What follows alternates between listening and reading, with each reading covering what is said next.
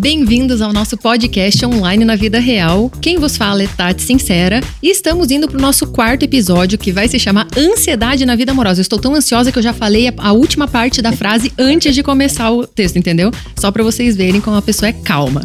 Mas, para quem não sabe do que se trata, essa é a nossa temporada sobre ansiedade generalizada e nós estamos falando sobre o tema de ansiedade em várias vertentes, em vários contextos da vida real. E aqui nesse podcast você encontra muito autoconhecimento com humor, entretenimento com sentido e informação com propósito. E o nosso convidado de hoje, nada mais, nada menos do que o terapeuta que vai poder falar para vocês as transformações dessa pessoa que vos fala aqui, porque ele é uma das primeiras pessoas que entrou na minha vida e que realmente acompanhou é, o meu processo de, de, de evolução, né? Vamos falar de evolução, assim, pode ser, né, não, a gente não sabe se melhorou ou não, mas deu uma evoluída. É, Fernando Eng, Fer, muito obrigada por estar aqui. Imagina, eu que agradeço o convite e poder participar desse seu projeto que tem tudo para dar muito certo. então é isso, gente. Roda a vinheta. Online na vida real. Episódio de hoje: Ansiedade na vida amorosa.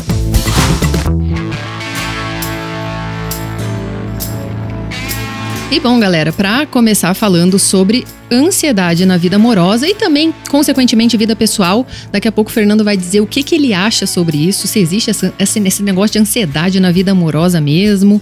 A nossa frase do programa, Esfera, a gente sempre tem uma frase que rege o nosso programa aqui, para ajudar a gente, né, a, tanto a fixar o conhecimento das pessoas, né, o, o, o que elas vão aprender durante, durante esse papo, quanto para dar um insight sincero. E é uma frase sincera minha que eu falo assim, ó, não tenha medo de perder pessoas, tenha medo de se perder tentando agradá-las. Entendi. tá entendido, né? Então a frase uhum. de hoje é sobre isso. E a gente vai abordar no nosso programa hoje, eu quero abordar algumas coisas com, o, com o Fer, né? Então, é, Fer, você, acha que realmente ansiedade na vida amorosa, né? É, o que, que você tem? Qual é a tua visão sobre isso? Eu acho que a ansiedade, Tati, é uma coisa que é da pessoa, né? Uhum. Ou seja, não é do contexto onde ela está. Claro que o contexto pode colaborar, mas se a pessoa ela já tem algum problema com ansiedade, ela vai ser ansiosa no relacionamento, no trabalho, na academia, no banheiro, às vezes em qualquer lugar. Né? Não, nem todo mundo é ansioso o tempo inteiro, mas tem muito a ver com, com a pessoa em si, com as coisas que ela vivenciou, com como ela percebe a realidade, com os traumas que ela viveu. Então tem um monte de coisinha que influencia, né? Uhum. Uma pessoa ser ansiosa ou não. Perfeito. É, não, eu, eu, eu também considero isso, né? Que a pessoa é ansiosa e naturalmente a situação, de, independente do contexto, vai gerar é, uma ansiedade né, a mais ou a menos. O que, o que me fez, né, querer falar sobre esse tema em específico, específico é, nesse podcast foi a questão da pandemia. É, porque uhum. é, quando a gente fala na vida amorosa, vem toda essa coisa de distanciamento, vem essa coisa de doença, vem essa coisa de medo, vem essa coisa de conviver com o outro, né? E tem muitos dados, muitas coisas importantes, né? É, eu sempre gosto de começar aqui a discussão trazendo alguns dados, tá? É, e o Bora pro tema de hoje traz o segui a seguinte informação. O segundo hum. semestre de 2020 apresentou um recorde no número de divórcios registrados em cartórios brasileiros. Foram de 43,8 mil processos contabilizados em um levantamento feito pelo Colégio Noto Notarial do Brasil. O número foi 15% maior em relação ao mesmo período de 2019. É, é, e essa alta foi constatada em 22 estados no Distrito Federal.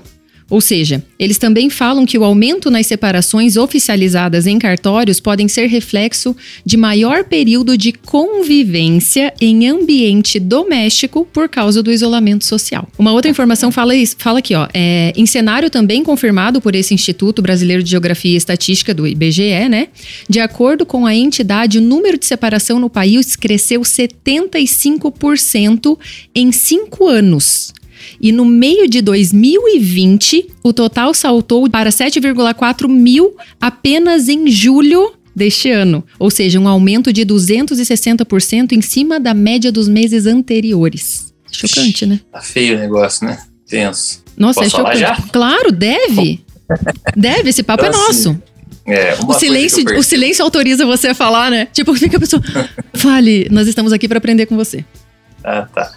É, uma das causas né, que a gente tem, é claro, tem gente que tem uma ansiedade sem motivo algum, que já talvez seja um, um transtorno de ansiedade, algo assim. O ideal é você buscar lá um profissional, alguém que vai te ajudar a entender como aquilo te afeta, porque embora a ansiedade a gente meio que saiba o que é, em cada pessoa ela age de um jeito diferente. Exatamente. Então, é muito bom que você procure alguém que possa acompanhar você e não te dar, às vezes, uma dica, é que dá a mesma dica para todo mundo. Uhum. É, e uma das coisas que nos deixa ansioso, mesmo quem não é tão ansioso, é você ter um problema, você ter um desafio, você não saber como resolvê-lo, uhum. sabe? E é algo que não passa. Esse é o problema. Então, o que que nesse contexto de pandemia, o que que custou, o que o que, que aconteceu, né? As pessoas às vezes estavam com um relacionamento ali meio meio abalado já, uhum. aquela rotina de ah, a gente tá junto mesmo, então vamos ficar aí, fica no trabalho o dia inteiro, então chega à noite já meio cansado, já assiste um filme ali, ou só come alguma coisa, bate um papo e já vai dormir, ou fica no celular. E quando chegou a pandemia, você tinha que conviver o dia inteiro com aquela pessoa. Sim. Ou seja, então você meio que foi obrigado a perceber que você realmente tem problemas no seu relacionamento. E aí o que acontece? Você está com uma pessoa dentro de casa, que às vezes você já não tem mais uma afinidade, você já não tem uma intimidade tão grande, aquela paixão talvez já foi há muito tempo. Vocês têm apenas o compromisso de continuar juntos ali, mais nada. Né? E aí, porra, parece um desconhecido. Você fica, meu Deus, mas será que é isso? Será que é essa a vida que eu quero viver? Será que é assim que eu sonhei com meus relacionamentos? Será que é com essa pessoa que eu realmente quero passar o resto da minha vida e por aí vai? E aquela, a pessoa tem comportamentos que você não gosta, você tem comportamentos que ele não gosta, né? O comportamento de um dispara gatilhos de comportamento no outro, e você fica sem saber o que fazer. Imagina você numa situação assim tensa, com um problema sem saber resolver durante, sei lá, dois dias. Durante um dia inteiro você já fica tenso. Durante dois dias, vixi. Durante uma semana, um ano, uhum. dois anos que já está indo, né? Então, assim, chega uma hora que você está num estado de tensão ali, que, pelo amor de Deus. Então, algumas pessoas tomam atitude, vão lá e separam, que é o que a gente viu aí, uhum. que aconteceu com muita gente, né? E aí, de certa forma, resolve um, um, uma causa do problema, né? Então, o problema é quem não separa, quem está com um relacionamento ruim e não separa, mas também não faz nada para resolver, porque separação não é a única solução, né? Nem de longe. É, então, exatamente. existe terapia, existe conhecimento, existe um monte de coisa assim. Então, eu, eu, acho que uma das principais causas de ansiedade no relacionamento, especificamente, é a falta de conhecimentos específicos para se relacionar bem. Uhum. Né? A dificuldade de se comunicar de forma assertiva, de respeitar as diferenças do outro, né? Saber que o outro tem uma história diferente da sua, crenças diferentes, às vezes alguns valores diferentes, passou por traumas diferentes, tem sonhos diferentes, uhum. né? E muitas vezes a gente quer que o nosso parceiro seja o que, o que a gente quer. espera é. que ele seja, e não o que ele é. Uhum. E aí a gente começa a idealizar alguém que não existe e, e, se frustra porque aquela pessoa não se mostra ali e cada vez mais a gente vai ficando ansioso porque, meu Deus, o que, que eu faço? O que, que eu faço? Como que eu resolvo isso? E por aí vai. Exatamente. Né? Então, é, tem, tem uma série de fatores aí que contribuem para a gente se sentir ansioso dentro desse contexto. Uhum. E eu, eu sempre falo assim, né, que todo problema de relacionamento envolve falta de autoconhecimento. É, praticamente você resumiu isso porque se eu não tenho uma habilidade comportamental, se eu não tenho uma habilidade empática, se eu não tenho uma habilidade de realmente né, me colocar presente naquele relacionamento ou com aquela pessoa, entender que ela tem o mapa de mundo dela, a realidade dela, fica muito fácil qualquer é, situação dessa, né? Eu falo por isso, eu falo por mim porque na pandemia eu não tive problema nenhum de convivência. Tipo, na verdade foi até melhor. A gente nunca discutiu, a gente não teve nenhum, uhum. não teve nenhum atrito. A gente pôde estudar junto, coisa que a gente não fazia antes. A gente pôde trocar ideias de, assim, foi, foi uma oportunidade tão legal de convivência, porque antes, né, quando namora, as pessoas falam assim, ai, porque namora e já vive como casado. Eu, eu sou, tipo, falo, cara, enquanto você tá namorando, aproveita. Né? Você vai ter a vida inteira para ver a pessoa todo dia, para conviver com ela todo dia, para fazer isso. E literalmente a pandemia veio e mostrou que o casamento, ele é isso, né? Ele é essa convivência de todo dia, de 24 horas, sei lá, de de momento presente, porque a nossa realidade é que nos tira disso, né? Que nos distrai é, desses momentos de presença, que nos cansa lá fora e nos traz ali para dentro de casa com essa, né? Com essa, é, ah, eu ia falar assim, com essa superficialidade de relação, sabe? De, de, uhum. de convivência. E as pessoas não toleram quase nada. Né? Então, é, a tolerância nas redes sociais já tá assim. Você imagina dentro de casa com a própria pessoa. Sim. É, o que acontece, o que eu percebo, né, pelo menos com as pessoas que me procuram, até quando eu abro caixinha de perguntas, assim, muita gente começa um relacionamento é, praticamente sendo guiado pela paixão. Ou seja, eu senti uma atração física por alguém, eu achei uma pessoa bonita, né, esteticamente uhum. falando e tudo mais, então, pô, quero conhecê-la, quero saber quem é ela, quero me relacionar com ela. E aí começa um relacionamento ali, e já se sabe hoje em dia, né, que a paixão é um estado emocional, um estado mental semelhante à demência. Uhum. Né? Ou seja, você não tem as suas razões. É, assim, Eu estou louco de amor é uma expressão real, então.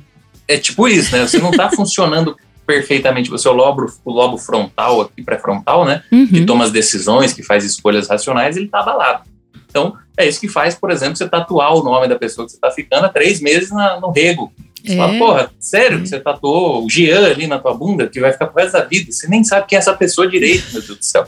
Né? Mas é que ela está apaixonada, você não pensa exatamente com aquela clareza no que você está fazendo, né?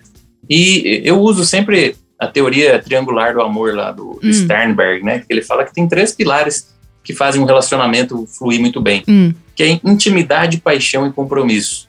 Né? Então, hum, intimidade, intimidade, tem uhum. a ver com você respeitar o outro, vocês se entenderem, vocês serem felizes, né, em muitos momentos juntos, valorizar o outro, ter uma comunicação bacana, confiar, esse tipo de coisa.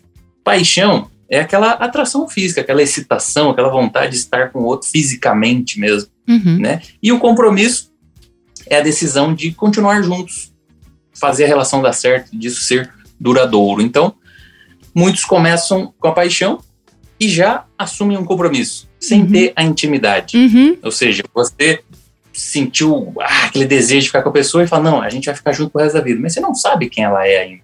Uhum. Né? Porque essa fase de paixão e tudo mais, ela pode durar até dois anos. Sim. Né? Então você já está ali há dois anos, um ano e pouco com a pessoa, e daqui a pouco você começa, aquilo começa a dar uma baixada né, no nível da paixão, e daqui a pouco você está diante de uma pessoa que você fala, meu Deus, mas você não era assim quando Sim. eu te conheci, né? Fala, será que não era eu que não estava vendo tudo isso? Uhum. Né? Porque a minha percepção estava sendo influenciada por, por tudo que eu estava sentindo, né? Então, isso é uma das coisas que mais complica. Você escolhe uma pessoa muito pela excitação, muito pelo emocional, uhum. e não pelas qualidades, às vezes pelas características de personalidade dela, os valores, né, o caráter, esse tipo de coisa. E é uma coisa que lá na frente vai, vai dar cagada, provavelmente. Exatamente. Por isso que a gente tem que se conhecer profundamente, né? O que eu falo, se eu conheço a mim, eu olho e eu sei é, reconhecer no outro que eu valorizo, eu sei ver se aquela pessoa, né? É, se a gente pensa igual ou se a gente tem é, objetivo semelhante, se a gente olha para a vida, né, de um jeito, porque aí eu olho de uma forma fria, entendeu? Ó, beleza, estou apaixonada por essa pessoa. Ela fisicamente é atraente para mim, mas eu faço um jogo racional aqui falando, olha, mas essa pessoa, né, é, ela trata mal a mãe, essa pessoa, ela geralmente é arrogante, ela mente, ela mente né? Ela Quase trai, ela faz isso, ela faz aquilo. Exatamente. Então, se eu vou olhando, aí eu já vou olhando para a parte da intimidade, né? Para a parte do compromisso também, porque você não vai fechar um compromisso com alguém que realmente tem tem valores totalmente diferentes das, dos teus, porque uhum. se eu me conheço, eu sei que a paixão vai passar. Entende? Eu sei que a paixão vai passar, eu sei que aquela excitação toda vai passar. E aí você começa a olhar de, de uma forma um pouco mais. Né, não ia falar racional, assim, porque ainda envolve emoção e paixão, mas eu acho que lógica. Né? Você vai dando uma uhum. olhadinha assim para coisa de, uma, de um jeito mais, mais lógico. Objetivo, né? Isso, mais objetivo. É, e isso que você falou é, é muito bom, por quê? Porque você está falando o quê? Eu tenho conhecimento suficiente para avaliar essa situação. Isso de um jeito com a cabeça, né? Não só com o coração. Tem muita história, não siga o seu coração. Tá, siga, até você pode seguir ele, mas leva a tua cabeça. Leva junto, junto né? isso. Pra ela ver até quanto que vale a pena continuar seguindo aquilo ali, porque às vezes é uma barca furada, né? Muito bom. Não, ah, siga, gente, você pegaram, pegaram a dica do Fernando, né? Siga o seu coração, mas leve a cabeça junto, por favor, tá? Essa é a dica sincera. Não, a melhor até agora, meu pai amado. É... Fer. É, e deixa eu até, deixa eu até contextualizar, Vai. porque assim, quando seguir o coração, eu sempre falo, cara, seguir o coração é uma das piores coisas que você pode fazer na é. vida. Porque o que é o seguir o coração? É você muitas vezes ignorar a razão, ignorar todos os sinais de que talvez seja uma escolha errada que você vai fazer. Perfeito. E você agir só de maneira emocional. Não, mas eu quero isso eu desejo isso. Então, não que você não possa fazer, você pode fazer o que você quiser, praticamente, né? Uhum. Mas se você deixar a cabeça de lado, se você deixar o racional, a parte mais objetiva, né? a probabilidade de você se ferrar é muito grande. Então, eu acredito é mais, que mais por aí. É, eu acredito que isso, né, Fer, seria ignorar uma parte do todo. Né? Porque nós somos Sim. isso, nós não somos só emoções, nós temos o processo racional, nós temos a lógica, nós temos né, as habilidades comportamentais, as físicas, nós temos tudo isso. Então, se a gente ignora uma parte disso, a gente não está atuando da melhor forma que a gente poderia. Né? A gente estaria realmente é, é, desmerecendo, né, um, uma parte do todo que no conjunto é, traria, né, resultados melhores, né, é, é soluções melhores para as situações, né, porque existiria um equilíbrio entre as partes. Mas é, muita gente acha o quê? Que se a gente fala assim, não haja mais com a razão, né, não haja só com a emoção, é porque quando você coloca uma delas só em jogo, sempre vai faltar elementos ali. Isso. Agora, agir de maneira mais racional não significa não sentir nada. É muito pelo contrário, é você Exato. conseguir colocar aquilo que você sente. Nomear o que você está sentindo, né? Exato. Então, eu, pô, eu ajo de maneira racional a maior parte do meu tempo, mas o amor me guia, de certa uhum. forma. O amor nesse sentido de querer que a vida do outro seja melhor porque eu estou nela, porque eu estou passando por ela. Né? Então eu penso, pô, como que eu posso melhorar a vida dessa pessoa que está comigo agora? Isso. Como que eu posso melhorar a vida daquele morador de rua que eu acabei de encontrar ali? Né? Eu estou pensando de maneira racional, mas estou sendo guiado por uma emoção, por um sentimento de amor por ele. Uhum. Então eu, eu uno as duas coisas e tomo a melhor decisão que eu posso tomar naquele momento, sem fazer cagada, sem Perfeito. ignorar também, né? Se você é muito racional, você vai ignorar algumas coisas. Se você é muito emocional, você vai se arrebentar em algumas coisas. Uhum, uhum. E... Então, juntar os dois é. diminui um pouco o risco, tanto de você ignorar quanto de você fazer cagada. Isso, isso. Mas ele ainda existe, né? Mas diminui Sim, um pouco. Sem dúvida. Porque, na verdade, né, é, todo, toda relação de confiança, né, e um relacionamento, ele é baseado com isso, ele é um ato de fé né? Você tem que entender que você está colocando, né? É, as pessoas, ai, eu, eu crio muita expectativa, não sei o que, não sei o que. Gente, você vai criar. Isso é um ato de fé, né? Só que até que ponto eu assumo a responsabilidade sobre isso também, entende? Eu coloquei aquilo ali, é o meu ato de fé sobre essa pessoa. Eu também estou oferecendo para ela o que eu estou esperando dela. Eu também tenho em mim as qualidades, né? É, que eu procuro naquela pessoa. Então, aí é, é, aí é esse esse balanço que a gente vai fazendo, né? Por isso que eu falo que o, que o autoconhecimento, as pessoas elas têm uma mania de olhar para o autoconhecimento de uma forma meio egoísta. Então, assim, ah, se eu conheço a mim, eu sei o que eu quero, eu sei o que eu mereço, eu sei o que eu não sei o que, eu falo, não. Se você se conhece de verdade, você entende que você é fraco, que você é egoísta, que você é invejoso, que você é um monte dessas coisas, e quando você parar na frente de um outro ser humano, você vai entender que ele também é aquilo que ele também tem aquelas coisas, né? Ele também tem essas fraquezas, ele também tem seus medos, ele também tem, né, a, a, os seus defeitos, e aí você vai olhar para o outro e vai falar: caraca, se eu me conheço o suficiente para respeitar os meus defeitos, para entender, né, para me acolher também num momento desse, por que eu não faço isso com o outro que está aqui na minha frente? É, eu acho que o autoconhecimento de, de, de, de essência mesmo é esse, né? É, é, é você realmente ter essa propriedade para que você conheça mais o outro. É, eu falo, poxa, você já se conheceu, já, já resolveu, você já vai agora tomar atitudes mais conscientes na tua vida. Por que, que você não, não olha para o outro e reconhece que ele também tem essas falhas, né? É, e até uma coisa interessante também é a questão do autoconhecimento como um estilo de vida quase, né? Porque assim, quando é que eu posso falar assim, pô, hoje, agora eu me conheço de verdade? Nunca. Talvez, não sei, né? Eu não sei se vai chegar um Não, dia, na bio porque... do meu perfil tá assim, ó. É, né, é Tati sincera e tal, sei o quê. Meu estilo de vida, autoconhecimento. Eu não posso dizer que existe uma solução, isso não vai acabar, isso é para sempre. Mesma coisa que eu vou estar tá me desenvolvendo né? sempre. Né? Né? É, eu sei, assim, vai ter algumas características, alguns valores, talvez eles já estão aqui hoje, eles vão continuar Vão se firmar, sim. Mas tem muita coisa que vai mudar ao longo do tempo. Comportamentos, gostos, hábitos, é, um, assim, estilos de, de se vestir, de, de coisas que você gosta de ouvir, de assistir. Então tem um monte de coisa que vai mudar. É. Quantas vezes, né?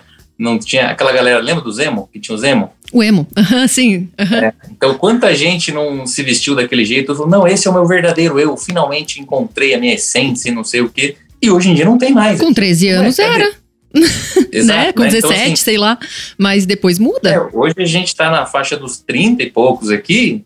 E a gente fala, não, pô, eu acho que hoje eu tô com o meu verdadeiro eu, mas, pô, nos 16, nos 21, nos 25, eu também achei. Então, provavelmente algumas coisas vão mudar. Exato. Sabe, ao longo do caminho. E a ideia de você se conhecer é aquela, não precisa ficar o tempo inteiro procurando treta em mim para resolver. Uhum. Até porque chega uma hora que você consegue agir de uma maneira bacana durante a vida, né? Que você já tem princípios que guiam as suas escolhas, os valores bem definidos. Pronto, você faz aquilo independentemente do contexto. Perfeito. Fer, eu tenho. eu, pode falar, desculpa. Agora o problema é você ir buscar isso apenas quando acontece alguma treta. Uhum, uhum. Né? Porque aí é aquela, quando surgiu a treta, o ideal já seria você ter conhecimento para resolver ela. E não ali você ir buscar alguma coisa. Então vai aprendendo sobre você mesmo, vai aprendendo sobre seus comportamentos, sobre como lidar com desafios, sobre como lidar com ansiedade, uhum. sobre como lidar com frustrações, com perdas, porque uma hora ou outra isso vai acontecer. Vai. E quando acontecer, você vai querer estar preparado para lidar com isso. Uhum. Né? Senão o baque vai ser muito mais forte. É, por isso que hoje, hoje eu defendo muito, assim, é, nas minhas redes e com as pessoas que eu conheço, a questão de diferenciar, né, os tipos de autoconhecimento que você está buscando. Então, tem esse, por exemplo, do estilo de vida ali, que eu falo muito que é sobre esse essencial, né? Então, você vai descobrir quem você é por essência, como você reage a, a, a situações, como você é um, um, líder, como você se posiciona, se você tem coragem de falar, se não é. Você vai reconhecer por essência, uma pessoa tímida, introspectiva, né? Ou extrovertida. Então você vai reconhecer, você vai reconhecendo que você é por essência. Então, quanto mais próximo, né, mais clareza você tiver sobre isso, mas você pode ir para os próximos dois passos, que eu falo que é o autoconhecimento terapêutico, que é aquele que vai te ajudar a resolver situações e conflitos específicos, ou seja, uhum. né, é traumas, Fer, né? Você conhece a, a minha vida, você conhece um pouco da minha história.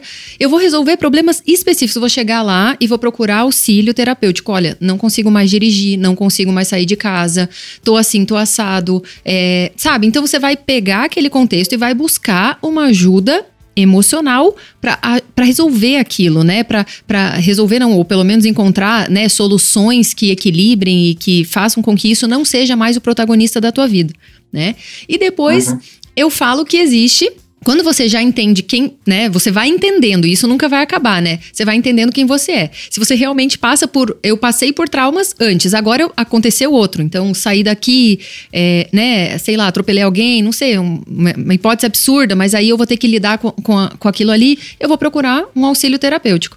E aí eu falo que existe o autoconhecimento estratégico que são aqueles que depois que você sabe definitivamente, né? É, definitivamente não, porque não é definitivo, né? Mas você sabe até aquele uhum. momento, até aquela fase de vida, né? Até aquela atual conjuntura, o que que tá acontecendo? Ah, então, eu descobri que eu sou uma pessoa realmente extrovertida, eu gosto de me comunicar, eu tava trabalhando numa área que não me fornecia isso, e aí eu fui buscar auxílio terapêutico porque eu descobri que eu tinha, né, uma trava, eu achava que, que ninguém me ouvia, eu achava. Aí eu vou lá e trabalho todos os contextos emocionais que me me impedem, e aí eu vou pro conhecimento estratégico. Ou seja, eu tenho que desenvolver minha comunicação, eu tenho que desenvolver minha fala, eu tenho que desenvolver a habilidade de me apresentar, de, sabe, de, de realmente me, me pôr à frente, é, de me expor, como que eu vou lidar com isso. E aí você vai desenvolver, né, um conhecimento uhum.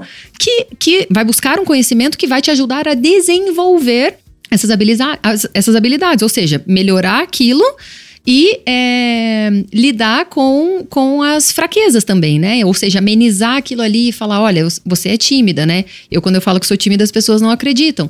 Eu sou, eu, eu uso camisa, assim, geralmente quando eu tô em negócio que me expõe, eu uso, assim, camisa fechada, porque eu fico com os vergão aqui no, no, no pescoço, e aí a pessoa começa a achar que eu tô passando mal. Então, para evitar que as pessoas achem que eu tô passando mal, eu uso uma, uma camisa mais fechada, porque eu sei do desafio que é para mim ir ali e passar por esse processo de exposição.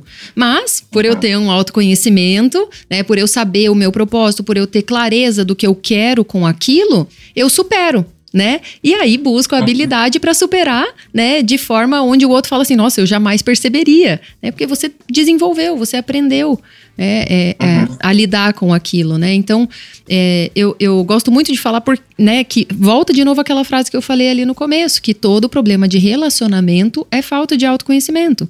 E eu falo de relacionamento não só relação amorosa, é relação profissional, né? É relação com o teu amigo, é relação com as pessoas. Se você tá tá com essas dificuldades é porque talvez esteja faltando alguma coisa em você que vai fazer você enxergar com clareza a situação fora, né? De, de uma forma realista. Uhum, exato. Tem situações de infância que você pode ter vivido que influenciam nas suas escolhas no que você aceita hoje, no que você busca hoje. Tem né, coisas até de adulto que Sim. você passou, as crenças que você tem de que ah, tal coisa é assim, acabou. Então tem um monte de coisinha. Claro, se a gente for contextualizar tudo, a gente fica aqui Não, cinco dias falando é. isso aí. Né? Mas a mesma pessoa que fala, ah, mas nem tudo tem a ver com autoconhecimento. Se ela parar para analisar a questão dela, ela vai perceber que, pô, talvez o autoconhecimento ajudaria realmente. Exato. Né? Então, talvez o autoconhecimento ajude até a reconhecer que o problema talvez fosse apenas comportamental, ou que fosse espiritual, ou que fosse de outros pilares, né? Mas ali aquela, aquela porta de entrada vai fazer você olhar, né? Então, ah, talvez realmente o meu problema nunca foi comunicar, né? Não, beleza, eu tenho um tom de voz legal, reconheci que isso é bom, eu já olhei. Então não é habilidade talvez comportamental, mas talvez fosse realmente espiritual, de missão, de propósito, de colocar um sentido, né, um pouco mais é, profundo naquilo que eu faço, para que eu olhe para essa barreira que eu transformava em física, né, como uma coisa a ser superada e tudo certo, não é? Uhum. Merece destaque. E Fer, nós temos um quadro aqui que se chama Merece Destaque, né? Onde eu trago notícias de famosos e tudo mais pra gente realmente fazer essa correlação, entender que eles também são gente como a gente, que também passam por problemas e situações, e como o nosso tema é é, no, do programa de hoje é ansiedade na vida amorosa, eu trouxe duas notícias aqui de pessoas que passa, passam e passaram por contextos assim. Criminosa, não posso olhar dentro do seu olhar. A Bia Rodrigues, ela usou o Instagram é, para exaltar a paternidade de Sorocaba, do Fernando Sorocaba. É, ela disse que ela revelou o quanto o sertanejo ajuda na criação do filho. Theo, de um ano, e ela disse que está dando 100% da atenção para ele ao justificar por que ela estava menos ativa no Instagram nos últimos dias. Né? E ela disse que era para que ele não sentisse falta do pai quando ele sai para cumprir a agenda de shows. É, o nome desse, desse podcast, desse canal, se chama Online na Vida Real. É, que é justamente para a gente fazer essa analogia, né? De entender que a gente está aqui no, no, mundo online, mas a vida acontece aqui, né? No mundo real, enquanto as coisas estão. É, é, o mundo está acontecendo nesse momento. E, e, eu achei muito legal ela, ela usar, né? É, primeiro, a rede social para enaltecer o auxílio do marido, depois de uma notícia que a gente teve aqui, né, de quantidade de divórcios e tudo mais. Então, enaltecer né, essa presença do pai, esse, esse auxílio dele. É, mas ao mesmo tempo dizer, olha, gente, por isso que eu estou mais offline, né? Por isso que eu estou usando menos redes sociais, porque o meu filho passou muito tempo com o pai, principalmente nas coisas de pandemia, agora ele está voltando com essa agenda, e eu preciso dar essa atenção para que ele não, não sinta, né? E, e amenize um pouco essa, essa, essa pressão. Fer, na tua realidade, assim, é, você acha que para mim, para mim, tá meio bagunçado as coisas, né? As pessoas é, acham que, tipo, tem, tem até uma síndrome, né? Um, um burnout agora que eles estão falando que afeta a vida familiar, não é mais só no trabalho. Então a pessoa não fica só estafada, né, do, do trabalho. Ela fica estafada das obrigações familiares, das obrigações da casa. Então, aí a, a, pessoa que faz tudo aquilo, daí o outro que não ajuda, sabe? É, você recebe muito desse tipo de queixa, assim, da pessoa realmente estar em dupla, mas se sentir sozinha? Ah, tem bastante. É. É, tem muita gente. E, e isso é um problema muito sério, porque, é claro, como eu falei, às vezes você escolhe um parceiro pela excitação, pela aparência e tudo mais, sem levar em consideração a personalidade dele, né, os valores e por aí vai. Então, a hora que aquela paixão passar, você vai se deparar, às vezes, com alguém preguiçoso, com alguém egoísta, com alguém né, que, que, assim, tá cagando para você, né? Que acha que você é uma empregada, um empregado, uma garçonete, alguém que só deve servir, servir. e atender às necessidades dele, né? E isso, claro, é uma coisa chata, uhum. né? O ideal, eu sempre eu, eu falo assim, pô, procura selecionar o seu parceiro, mas com aquilo que você falou antes, né? Com esse uhum. alinhamento de valores. Isso. Então, pô, a gente tem uma visão parecida sobre relacionamento, sobre amar, sobre ele estar a serviço, sobre se dedicar ao outro. Porque aí a tal da reciprocidade que se fala muito, ela se torna natural. Uhum. Não fica aquele negócio exigido, né? Exato. Porque a exigência da coisa ali, querendo ainda é você olhando muito para você uhum. e dane-se o outro, né? Então, se os dois não têm uma visão muito parecida, um deles vai sofrer. Isso. Sabe? E, e, querendo ou não, o outro acaba sofrendo junto pelas consequências das, dos comportamentos do outro depois, né? É, e... Então, assim, putz, vira uma bagunça. Não, eu ia falar isso porque eu, eu acabo dizendo para as pessoas assim: eles não alinham expectativas mesmo. né? Eles, eles, eles idealizam o parceiro perfeito, né? Ou a parceira perfeita. E eles acreditam piamente que aquilo ali vai simplesmente brotar daquela pessoa, né? A minha mãe, ela sempre dizia assim para mim, é, quem tá desesperado transforma qualquer sapo em príncipe, né? E, e, faz sentido isso, eu falo, cara, por quê? Porque se eu estou realmente espelhando aquilo, se eu estou realmente buscando, é fácil mesmo. E aí depois, quando você passa o encanto, né, da paixão, você vai olhando e fala, caraca, era um sapo mesmo, né? E não era um príncipe. Só que eu vejo que as pessoas elas têm muita dificuldade disso, sabe, Fer? De falar com a pessoa, de perguntar para ela o que ela valoriza, o que ela gosta. Eu tive um caso que eu vou até expor a, a minha amiga, não vou falar nomes, né, para não expor ninguém, mas ela tava se relacionando com o cara, começou a sair, estavam assim se curtindo super. E aí eles sentaram para conversar e ela perguntou: "Viu, é o seguinte, é, quantas pessoas é, tem matriculada no teu, no, na tua escola? Quantas pessoas. E, tá, como que é o faturamento? Como que é não sei o quê? E ela foi fazendo perguntas, assim, sobre a questão profissional do cara. E o cara ficou esquisito com ela, dali em diante. Tipo, esquisitaço.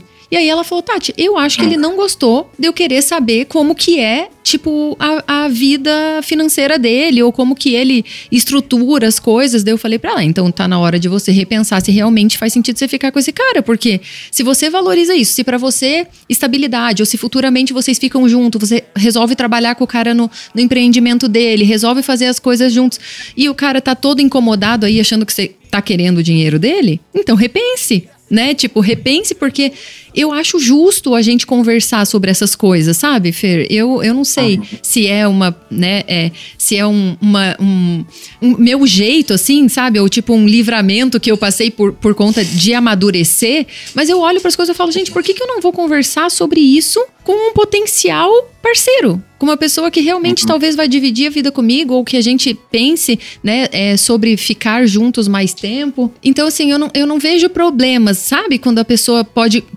perguntar sobre essas coisas, é, é uhum. alinhar com ela essas expectativas, dizer, olha, eu, né, é, eu, vou, eu vou dar o meu exemplo, tá, Fer? Eu, a minha mãe, ela sempre me ensinou né, a fazer as coisas de casa, a lavar, secar, é, limpar, como que cuida da roupa, como que faz para não manchar, como que isso, como que tudo aquilo.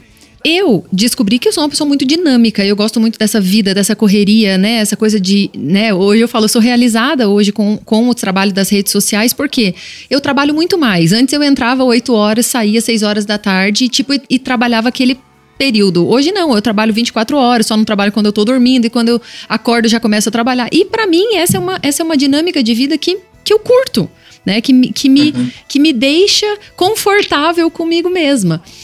E eu conversei com meu marido, eu falei, amor, é o seguinte, né? Quando a gente casou, cinco anos atrás, eu falei, olha, né, tô cuidando da casa, tô fazendo, tô fazendo aquilo, isso e tal. A gente poderia é, contratar uma pessoa para ajudar a gente nos afazeres de casa, para que eu realmente pudesse me liberar um pouco dessa função e pudesse ter mais, né, mais tempo para essas outras atividades que, que faz sentido para mim no momento? E a gente concordou que sim.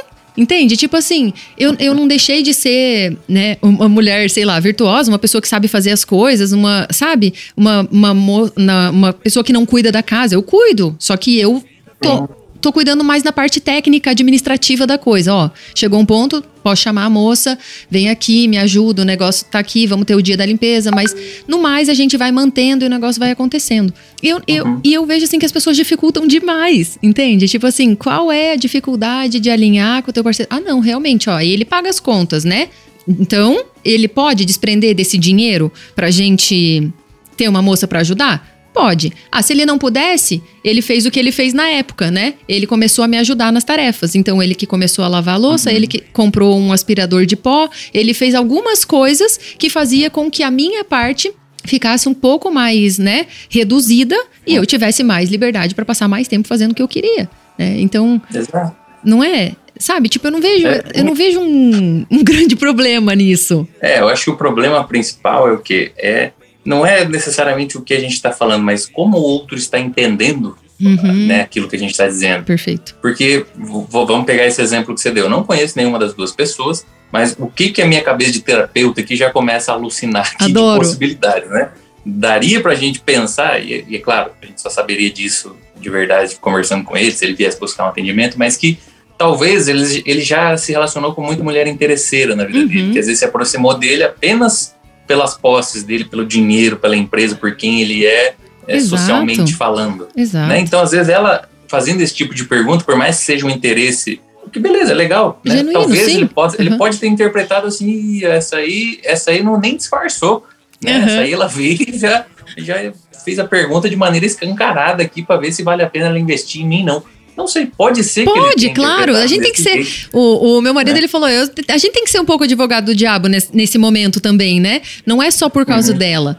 Mas teve uma coisa que eu falei pra ela depois, Fer. Eu falei: ó. Vocês ficaram estranhos, mas também tava acontecendo um monte de coisa na vida dele e na tua naquele momento. Quando Uhum. ele voltar, ou quando vocês se falarem de novo, porque vocês são adultos e isso vai acontecer, não finge que não aconteceu. Esclareça as coisas. Sabe? Tipo, fala, ó, perguntei por causa disso, perguntei por causa daquilo, ó, você ficou estranho por causa disso mesmo? E, e- e sabe? Então, assim, não, não finge que não aconteceu, não deixa passar. Porque é o que eu falo, às vezes no momento a gente é reativo, né? Às vezes no Uhum. momento em que acontece, você reage daquele jeito. Mas É um depois vai lá. gatilho, né? É, entendeu? Um gatilho, Uma âncora. exatamente. Só que aí depois ele vai separar as coisas e vai ver, né? Aí, aí ela até mandou o recado que eles já, já, já voltaram a se falar e que tá tudo certo, né? Porque, por exemplo, eu como amiga é fácil defender, porque eu sei que ela não é interesseira, eu sei que ela é uma pessoa muito trabalhadora, que por sinal olhou isso como uma possibilidade de realmente empreender naquilo. Mas Sim. ele eu não conheço. E vendo pelo que você falou, pode ter um histórico, né? Pode ter Uhum. essa, essa realidade aí meio, meio, né? Meio apertada com, com né? Meio distorcida com o outro, que só ela, como responsável pela pergunta, pode é, explicar pra ele, né? Pode é, clarear né, as coisas pra ele, não é isso? É, eu acho que isso está totalmente ligado com a- uma das, ou, né, uma segunda causa ou mais uma da, da ansiedade nos relacionamentos. Que às vezes você vive dentro da tua cabeça, você vive dentro das teorias que você cria, da percepção às vezes distorcida que você cria e tal, né? E ao invés de ir lá esclarecer a coisa, você fica, ah, não, mas ele fez aquilo é porque não sei o que, não sei o que, ah, mas ela perguntou tal coisa, porque tá, tá. e você fica alimentando aquela história que você está contando para você mesmo, que às vezes não tem base nenhuma na realidade. A gente é né? muito Esses dias eu criativo, tava- né? eu tava atendendo, eu tava atendendo uma moça aqui e nossa, ela, a, a sessão fluindo muito bem e tudo.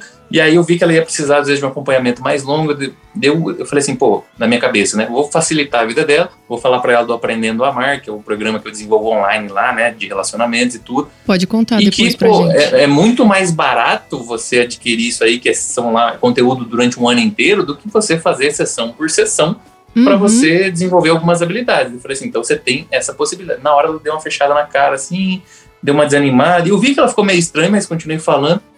Ela falou, tá tudo bem? Que aconteceu? Alguma Uhum. coisa?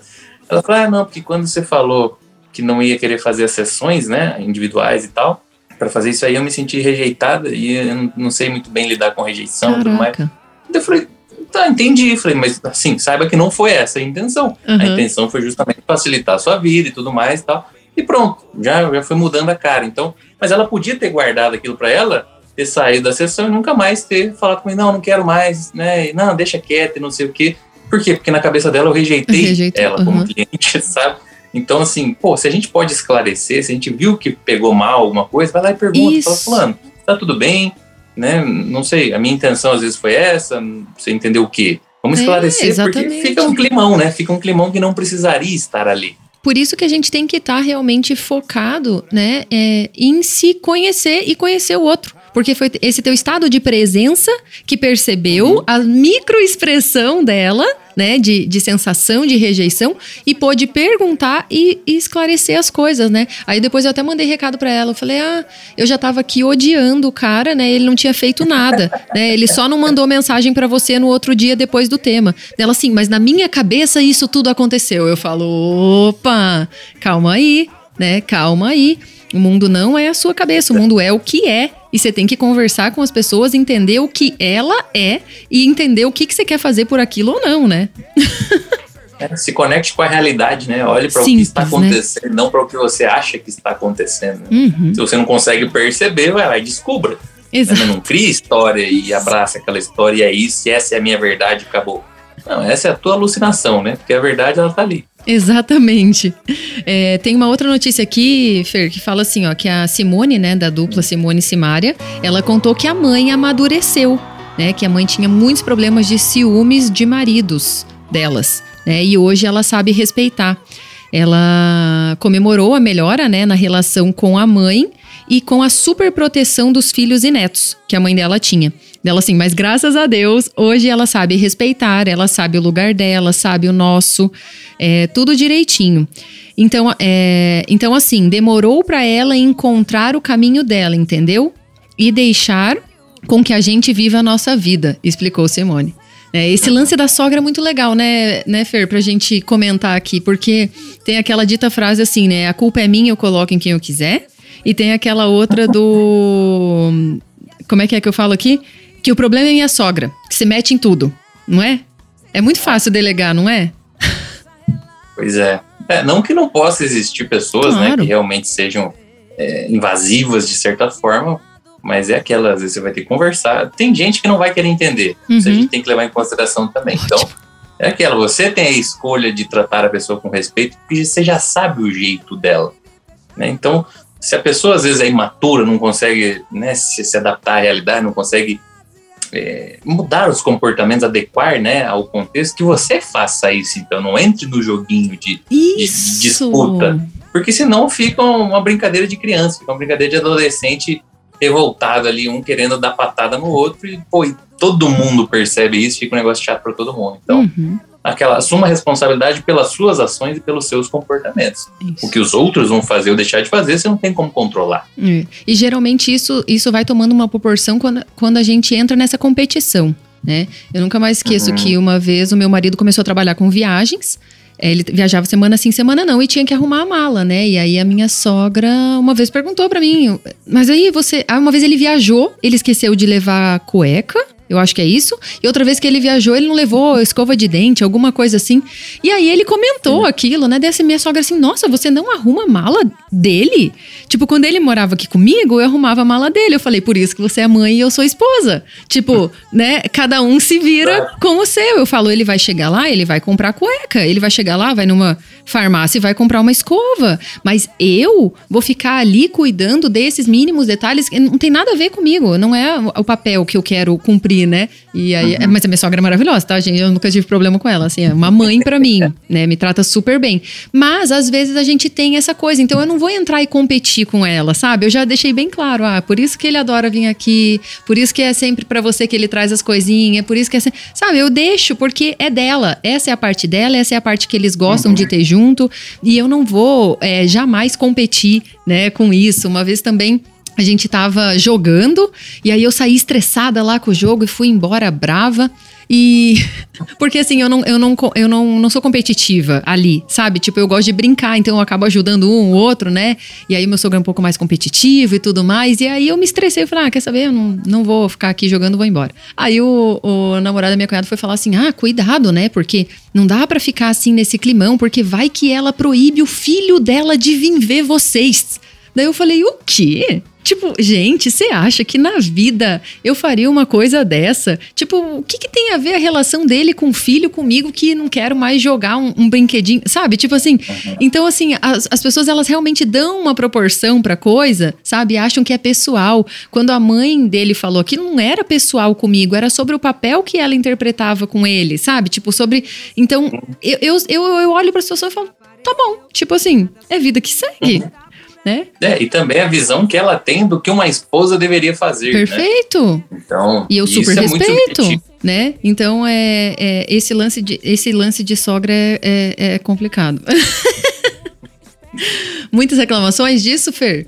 Como que você tem algum não, exemplo, assim, alguma de, história? De sogra, pior que não, não surge muito, assim. É mais papo de churrasco, essas coisas, mas em terapia em si, dificilmente alguém chega reclamando da sogra, né? ah, né? É? De vez em quando, né? Até vem, mas a ah, cada, sei lá, 100 atendimentos, um ou dois no máximo tem uma queixa dessa. A maioria é o conflito entre o casal mesmo, né? E é. coisas assim. Outra coisa também que, que eu e meu marido, a gente sempre conversa muito, né? Então teve, teve uma situação e, e aí eu tava incomodada com aquilo, e aí eu conversei com ele e ele. Ele se posicionou, ele falou: ó, quando a Tati estiver junto ou quando ela não estiver, eu não quero que toquem nesse assunto. Isso é um assunto que incomoda a minha esposa. sabe? Então, assim, uhum. o, por isso que eu falo, o casal ele tem que estar tá muito alinhado. Ele tem que estar tá muito.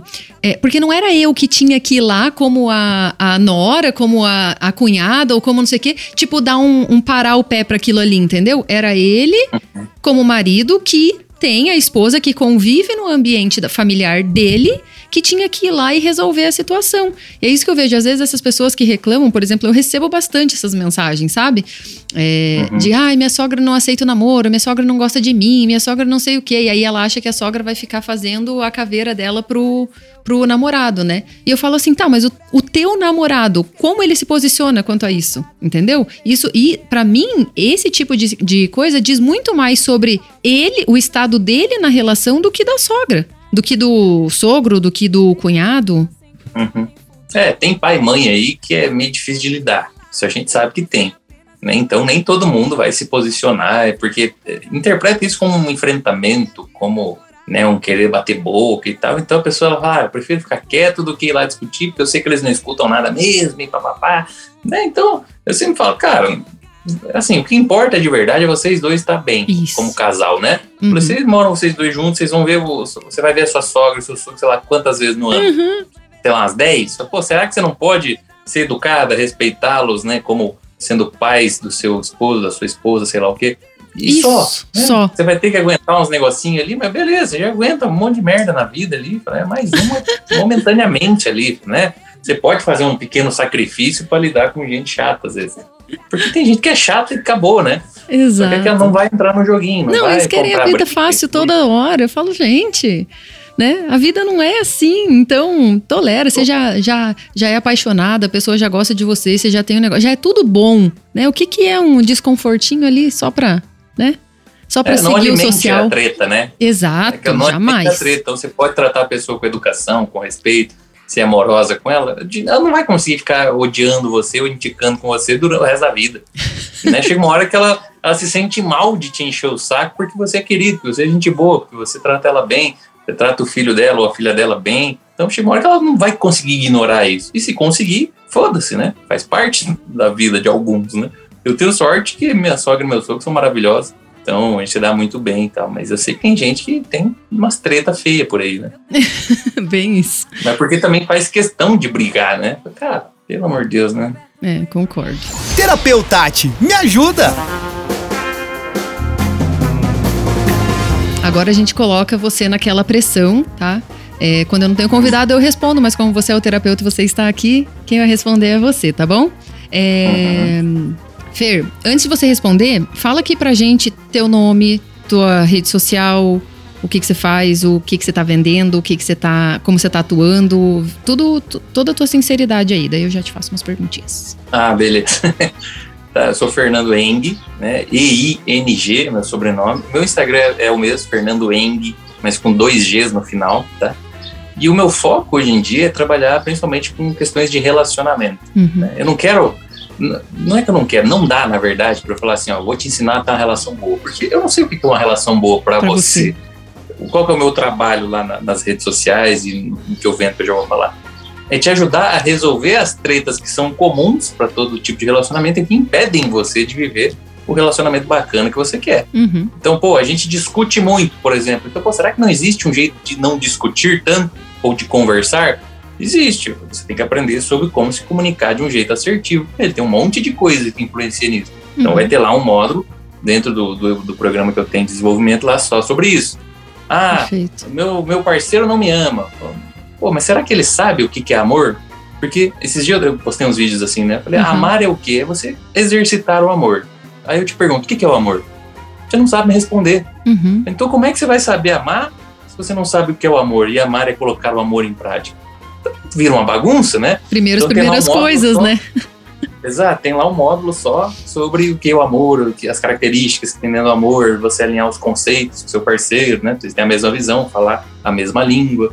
Ah, tem o ciúme me arrebenta, então vai ter lá um módulo lá, sei lá, todos os módulos em 10, 15, 20 vídeos sobre cada tema, né? Explicando como funciona e te dando ferramentas, meios de você resolver aquilo, né? Claro, algumas coisas você vai precisar de terapia, mas eu até falei, né? em 10 anos aí que eu comecei meu processo de estudo e tudo mais, eu fiz cinco sessões de terapia só. Uhum. O resto foi tudo estudando, aprendendo, experimentando, testando. Claro, tem muita coisa que se descobre que não presta, mas eu assim, eu era uma pessoa extremamente egoísta, era uma pessoa é, ciumenta, uhum. tinha uma uhum. dependência emocional muito forte, né? Eu sofri lá abuso na minha infância, isso uhum. me fez ter ejaculação precoce, vício em pornografia, em masturbação, é, eu tinha dificuldade de demonstrar sentimentos, era muito tímido, uhum. muitas vezes era muito ansioso, tinha uma, uma, necessidade de chamar atenção. Então, assim, um monte de coisa que eu não tenho mais nada disso hoje. Uhum. E eu falei, eu fiz cinco sessões de terapia, então tem as Maria Terapia aí, o Zé Terapia, que acha que tem que ficar fazendo terapia o tempo pra inteiro para tudo que existe. Sim. Né? Eu falei, cara, não que. Não tô dizendo que você não precisa fazer, mas Sim.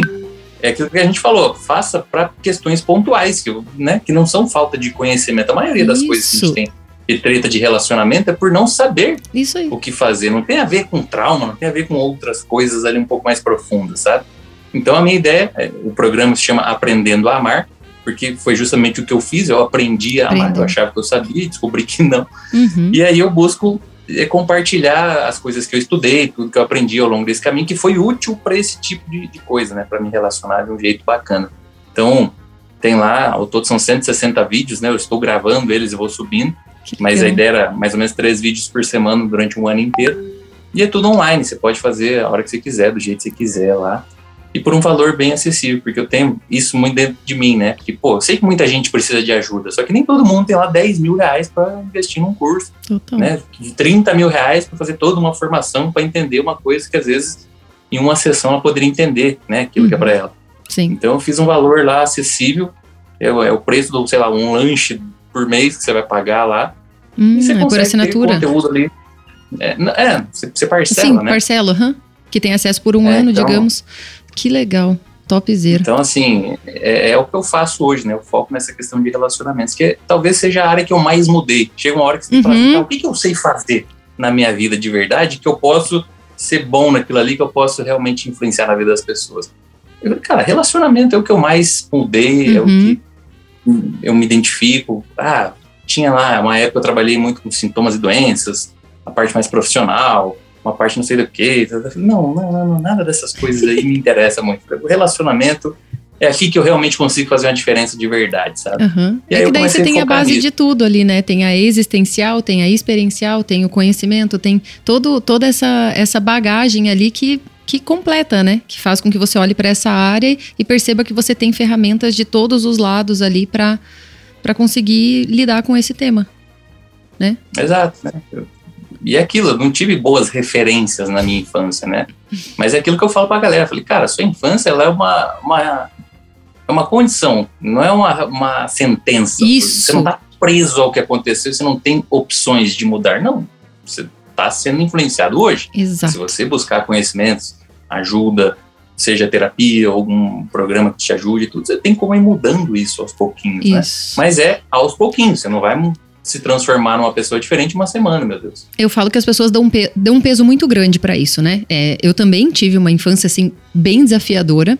E eu falo, gente, é isso. É como se fosse uma influência, né? Tem uma influência, mas essa influência, uhum. ela pode ser determinada, limitada, melhorada, desenvolvida, anulada, bloqueada, esquecida. Por quê? Porque esse é o processo de autoconhecimento. É, é você realmente olhar para aquilo ali e falar: olha, isso aqui está me influenciando negativamente no meu trabalho, no meu relacionamento, na minha dinâmica, tipo, sei lá, como, né, é, como mãe, sei lá. E aí você vai olhar para aquilo e vai buscar as ferramentas que, que te ajudam. Mas é, tem um exemplo muito legal que uma amiga contou para mim esses dias assim que tinha uma colega, né, que tinha 13 anos de idade e saiu de casa porque para a mãe a, o, o, o, destino e o objetivo da, da filha, né, seria na frente de um fogão fazendo comida. E hoje, né, com todas esses, essas revoluções que a gente está vivendo, para ela aquilo era um absurdo. E aí eu falei, gente, dá um peso muito grande para isso, porque veja, a minha mãe me ensinou tudo isso também, e ela também valorizava tudo isso, e, e para o mapa de mundo dela e para o que ela aprendeu com a mãe dela, esse era um futuro, né, generoso da parte dela para mim. Ela estava uhum. me passando tudo o que ela mais sabia e o que ela realmente tinha tinha como necessidade para minha experiência de vida. Né? Hoje eu não, eu não faço né, isso é, com, essa, com essa rigidez e com essa presença que ela, que ela sempre fala, mas eu, eu sou extremamente grata àquilo. Entende? Hoje, hoje eu sei fazer, hoje eu sei pedir para alguém me ajudar, hoje eu sei dizer para o outro como que faz, sabe? Então, assim,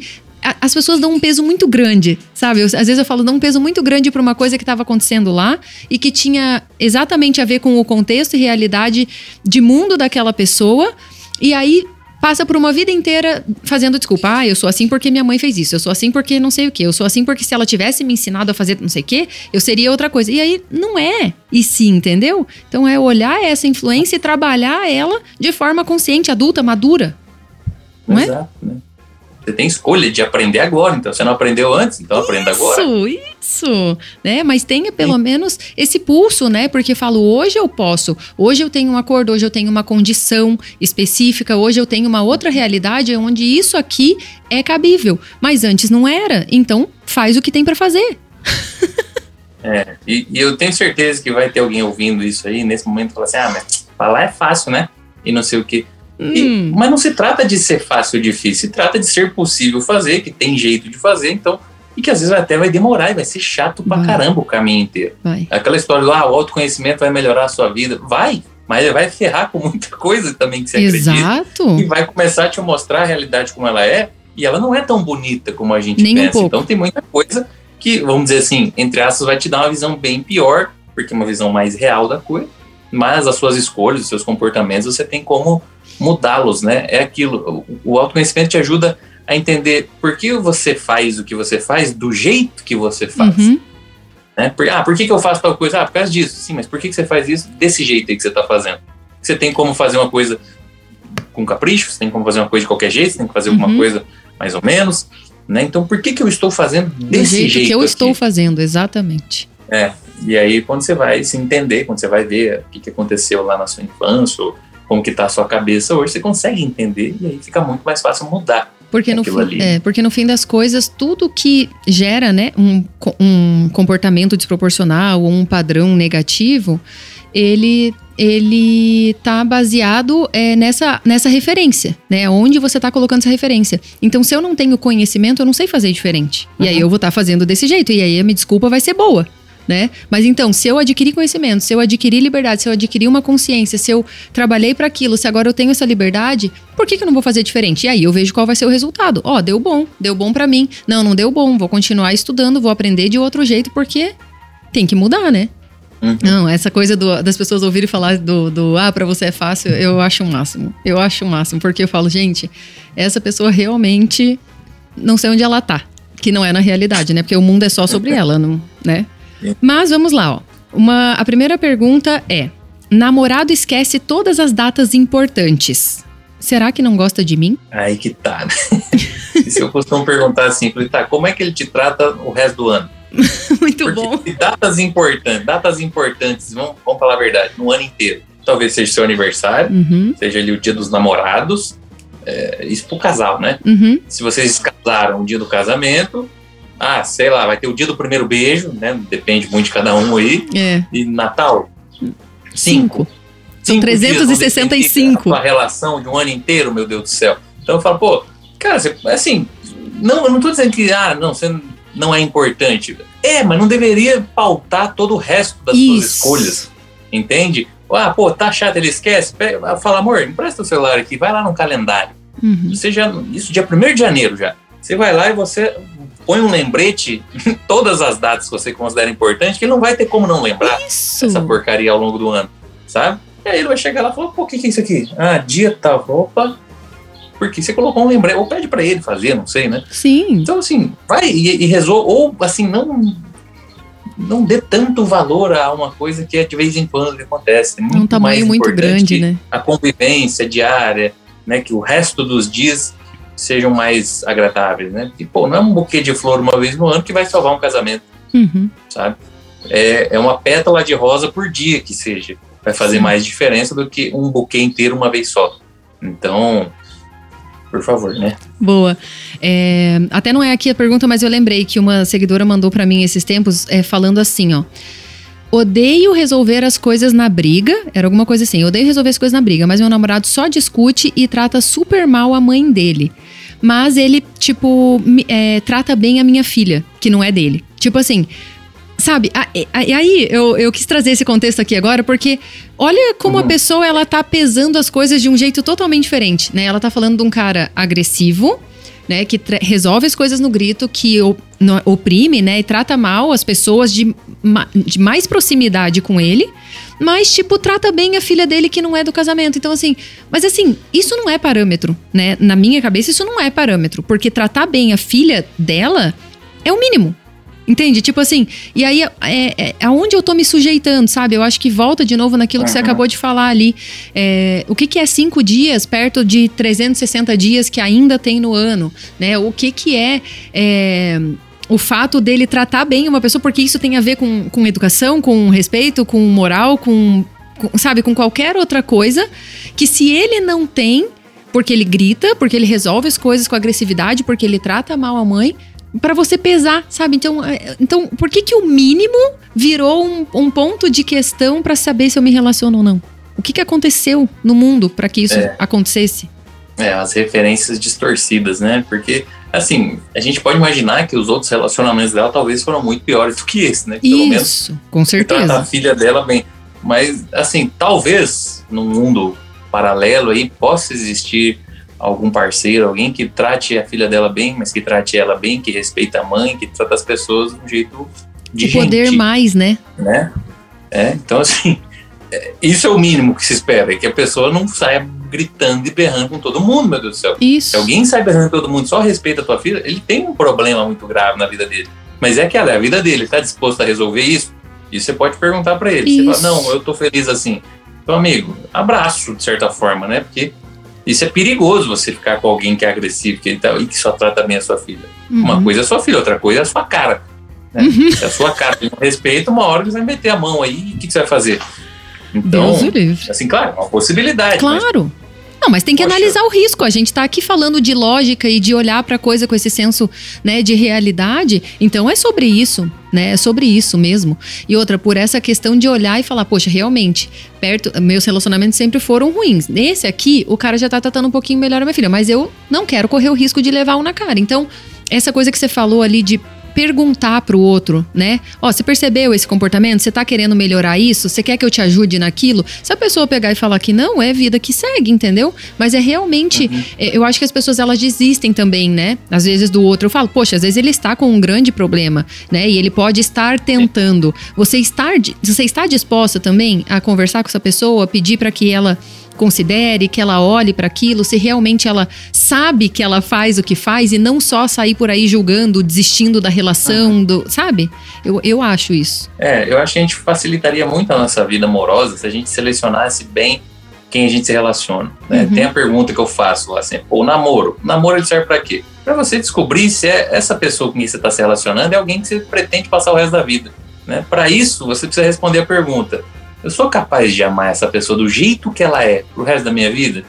Se você fala assim, não, do jeito que ela é, não. Então, então, você pode repensar aí. Por quê? Porque é só um namoro ainda. Não é? Você não tem um compromisso oficializado ali, que é um casamento. Então já decida agora. Ah, mas eu gosto tanto dele. Pois é. Ele pode mudar, pode, mas também pode não mudar. Né? Você casar com alguém que não é quem você gostaria que ela fosse, né? você está se iludindo, filho. Uhum. Do mesmo jeito que pode melhorar muito, pode piorar muito. Depende de quem vai fazer, né? A gente tem essa ilusão que a gente amadurece com o tempo, que a gente melhora com o tempo. O que nos amadurece ou nos melhora é o que a gente faz ou deixa de fazer. Não é o tempo por si só. Então, é. escolha bem antes de se jogar de cabeça numa relação. Né? Você namorando ali um, dois anos com uma pessoa, você consegue conhecer como ela lida com desafios, como ela lida com as pessoas, como ela lida com pressão, com perdas, com traumas na maior parte do tempo, né? Você consegue saber esse tipo de coisa. Sim e como ela lida Porque com você já tem uma bagagem então, existencial, né? De experiência mesmo, de viver aquilo ali do lado hum. da pessoa, né? Não só é, dela te contar digo, como é. É, a pessoa do jeito que ela é, por quê? Porque ela vai ter coisas que não te agradam muito. Oh. Características, sejam físicas, sejam comportamentais. A questão é, é um, uma coisa realmente que tem que pesar tanto Uhum. Né? Uma coisa é a pessoa ser infiel, né? Pô, não, ele tem um histórico de trair todas as parceiras dele, já me traiu três vezes, mas ele disse que vai mudar. ah, meu Deus do céu, né? Beleza, isso é uma outra coisa, é a pessoa ter a mania de deixar a toalha molhada em cima da cama. Exato. Né? Que é algo chato também, mas, porra, não é um problema de é, caráter. Dá pra aprender, é um né? Meio, meio besta ali que você pode falar, ó, oh, amigo, vamos tentar deixar esse negócio no box, sei lá onde. Né? Então, assim, dê a proporção devida, devida às coisas, co né? Uhum. E então, outra coisa... É mais ou menos por aí. Outra coisa que eu falo muito é que você acabou de relembrar que faz sentido, que é namoro definitivamente foi feito para acabar, né? Ou ele vai virar ex, ou ele vai virar marido né? Ou ele vai virar uhum. marido, esposa, tanto faz, né? Porque tem homem e mulher ouvindo aqui. Mas ele vai virar o teu parceiro. Então, essa, esse é o, o processo do namoro, não é? Essa é exatamente tudo que você tem que analisar no namoro. Não é depois de casado que você tem que ficar pensando qual, quais serão essas coisas que você tolera ou não, não é? Uhum. É antes de casar, né? Porque senão você entra, você, você sela o seu destino ali ao lado de alguém complicado. Claro que você sempre vai ter escolha. Claro. Né? Mas uma vez que você casa, a ideia é que você fique com essa pessoa pro resto da vida. Exato. Pelo menos esse é o princípio do casamento, né? A ideia é Então, essa. seria muito bom você ter ao seu lado alguém que você está disposto a conviver. Uhum. Né? Alguém que, com quem você se dê bem, né? Que tenha valores parecidos, percepções. E mesmo que não tenha tudo igualzinho, até. Até um dos vídeos que eu gravei do Aprendendo a Amar lá, eu falo das diferenças que eu e a Carol, minha esposa, a gente tem, né? Eu uhum. adoro carne, ela é vegetariana. Ela gosta de filme de drama, eu gosto de filme de ação. Ela gosta de sol, eu gosto de sombra, ela gosta de calor, eu gosto de frio. Então tem um monte de coisa que a gente é meio que oposto. Eu falo, se eu coloco só essas características e você olha para isso aqui, você fala assim, meu Deus, mas como é que vocês podem se dar bem? Né? E, e tipo você e o Rodrigo, falei. Carol, a gente nunca brigou, a gente nunca falou alto com o outro, a gente nunca, nunca. discutiu nada, porque a gente conversa, a gente se respeita. Não, eu um acho maravilhosa essas diferenças, sabia? Eu vivo Exato, um monte de né? experiência diferente, assim. Eu, ele vai dormir antes, liga o ventilador. Eu vou dormir depois, desligo o ventilador e ligo o aquecedor, sabe? Tipo assim, são, são, são coisas incríveis. Eu falo, cara, tá tudo certo. Ele foi lá, curtiu um pouquinho o momento dele, ele dorme duas horinhas antes que eu, ele aproveita o friozinho, depois eu desligo e tá tudo certo. E, tipo, vida que segue, entendeu? Isso não, não toma um, é. uma dimensão maior do que tem, entendeu? E aquela, isso é o que nos difere, mas o que, que nos une? O que, que nos torna iguais. Aí entra a questão dos valores. Total. Né? Então, honestidade, fidelidade, confiança, é paciência, Não. compaixão, tudo mais. É as coisas que nos unem que a gente tem de maneira muito parecida. Fer, até, as nossas escolhas. Né? Até antes de casar, eu nem pensava em ter filho, sabia? Não pensava. Uhum. E aí, quando eu casei com o Rodrigo, e eu olhei para ele, eu falei: caraca, um, um filho desse cara no mundo é tudo. Sabe? Porque ele é um cara. Nossa, ele é um cara que serve demais. Ele é presente, ele educa, ele ensina, ele tem um, um caráter. Uhum. Ele, ele. Sabe, eu falo, caraca, uma pessoa no mundo educada por esse ser humano. É, é, é surreal pensar, entende? Mas não tem nada a ver uhum. comigo, entendeu? Não tô falando, ah, eu, egoísta, o meu corpo e eu não quero ter filho. Não, sei, não, tem nada a ver comigo. Uhum. Tem a ver com olhar e falar, cara, o mundo vai se tornar um lugar melhor com um filho desse cara. Entendeu? Uhum. Isso é muito maior, entendeu? Tipo, muito maior porque ele gosta de frio e eu gosto de calor. Sabe? Tipo. Exato, né? Dá, né? as proporções, as devidas proporções das coisas, né? Então não adianta ter 400 coisas que diferenciam vocês e uma só que, que une, né? Uhum. Se essa Pô, não, não vai dar para competir uma coisa com a outra. É que se torna tão então pequena, então, né? As coisas que desunem, é. que você vai olhando para aquilo, oh, sério. Não. A mesma é. coisa da briga, né? Tipo, ah, é que eu queria comer japonês e ele queria comer não sei o quê. Aí eu vou discutir, porque a gente sempre come o que você quer, né? Sei lá. Vou, vou transformar aquilo numa discussão. E aí eu, aí eu falo, cara, mas faz cinco anos que a gente tá casados, quase sete anos que a gente tá junto e a gente nunca discutiu. Você acha que eu vou discutir por causa de uma escolha, uma comida? Sabe? Tipo assim, você olha pra coisa e fala: não, eu não vou tirar a harmonia ou a capacidade que a gente tem de resolver as coisas conversando, brincando, sei lá, pra, por causa disso, entendeu? É, se fosse a última refeição da história, oh, aí daí, beleza, a gente é. pode conversar mais sério aqui. Não, mas, mas daí não, ele ia comer a dele e eu ia comer a minha e tá tudo certo. É, semana que vem a gente vai no outro, ou vamos achar um lugar que tem as duas coisas, não sei, dá um jeito, né? Isso. Não fica transformando isso aí numa desgraceira. Perfeito. A solução existe. Fer, a gente tem mais um quadro aqui que se chama A Solução Existe, né? Hashtag A Solução Existe. Como você falou, se não nasceu com você, se não é sobre você, você pode mudar, né? Então, habilidades comportamentais e tudo mais. Então, aqui a gente dá dicas, tá? Dicas de, de como a pessoa é, pode ajudar aí a amenizar um pouco essa ansiedade, principalmente com questão das relações. E a dica uhum. de hoje, eu vou dar uma, daqui a pouco você dá uma, tá? A dica, a dica de hoje é: mude de atividade, tá? É, se você está no nível pistola, né, de ansiedade, de estresse, de hiperatividade, e geralmente é isso antes, né? Quando a gente acabou de discutir, tá naquele, naquela pira, assim. É, a dica é: pense em alguma atividade que você possa fazer para te acalmar e se equilibrar. Pode ser lavar o rosto com água gelada, né? Ou fazer uma dobradura de papel. Eu faço aqueles coraçãozinhos, sabe, com papel. Eu, para mim essa é, é uma ótima. Ou ainda alguma música que, que, se, que te acalme, né? Alguma música que você tenha uma conexão, que te centre, que te. que tenha um, um que desperte algo em você verdadeiramente, né? Então descubra o tipo de atividade, identifique o seu nível de ansiedade, né? Então, seu nível de 0 a 10, qual é o, o, nível, porque quando a gente né, traz essa consciência, a gente consegue depois é, enumerar se aquilo ali ajudou ou não ajudou, né? E vá uhum. para a atividade calmante. Tá? Então a dica, a dica de hoje é bem simples, porque ela depende diretamente de você.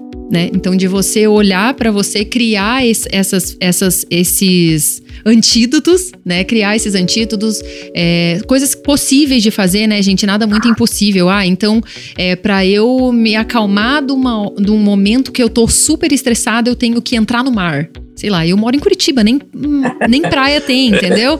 Então, né, é, eu acho que a gente tem que dar, é, dar atividades assim, então, ah, lavar com, né, lavar o rosto com água gelada. Poxa, no lugar onde você estiver, você vai no banheiro, você vai numa pia, você vai, né, alivia, você consegue fazer. Por exemplo, a dobradura de papel, né, se, se não tem no lugar, carrega na bolsa um, um bloquinho, você vai conseguir arrancar uma página, vai conseguir fazer a dobradura, né, ligar uma música hoje em dia, Spotify, tudo, todo mundo tem, né, então então, crie, né, esses. É, como é que a gente fala assim? Esses. É, mecanismos. Mecanismos, né? isso. Estratégias. Essa, esses mecanismos, essas estratégias, é, essa, esses. Eu tava até, até, querendo encontrar aquela outra palavra, mas daqui a pouco eu encontro, que é uma assim, como se fosse um. Ah, já lembro já lembro. Mas assim, crie, né? Crie esse tipo de estratégia para te ajudar naquele momento, porque aquele momento realmente uma pessoa que tá exacerbada, que tá nervosa, acontece tudo dentro dela, né? A gente não tem controle de tudo, os pensamentos vão vir, às vezes você vai reagir de um jeito que você está acostumado e não porque realmente aquela situação pede aquela reação, né? Mas eu acho que isso isso ajuda demais. Tem uma dica aí, Fer? Olha, eu gosto muito dos exercícios de respiração consciente. Ah, eu Você também. prestar atenção na sua respiração, né? Eu tenho despertador de respiração. No... É. Uhum. prestar atenção no ar entrando, nos pulmões, né? E no ar saindo deles. Uhum. Né? Tudo você pode ser pelo nariz, respira de um, Inspira, um jeito expira. confortável, uhum. não vai tentar fazer uma respiração zona longa, que você vai ficar se, se contorcendo inteiro para conseguir manter. e isso não apenas, né, na verdade, para o momento do, da crise ali, às vezes nem. Beleza, pode ter outras ferramentas melhores, mas essa é algo que você treinar um pouquinho todo dia. Uhum. Eu falo com meus clientes, ó, 10 respirações conscientes de manhã, 10 à tarde, 10 à noite. E vai indo, vai fazendo assim de começo. Depois, lá para frente, você aumenta para 15, depois para 20.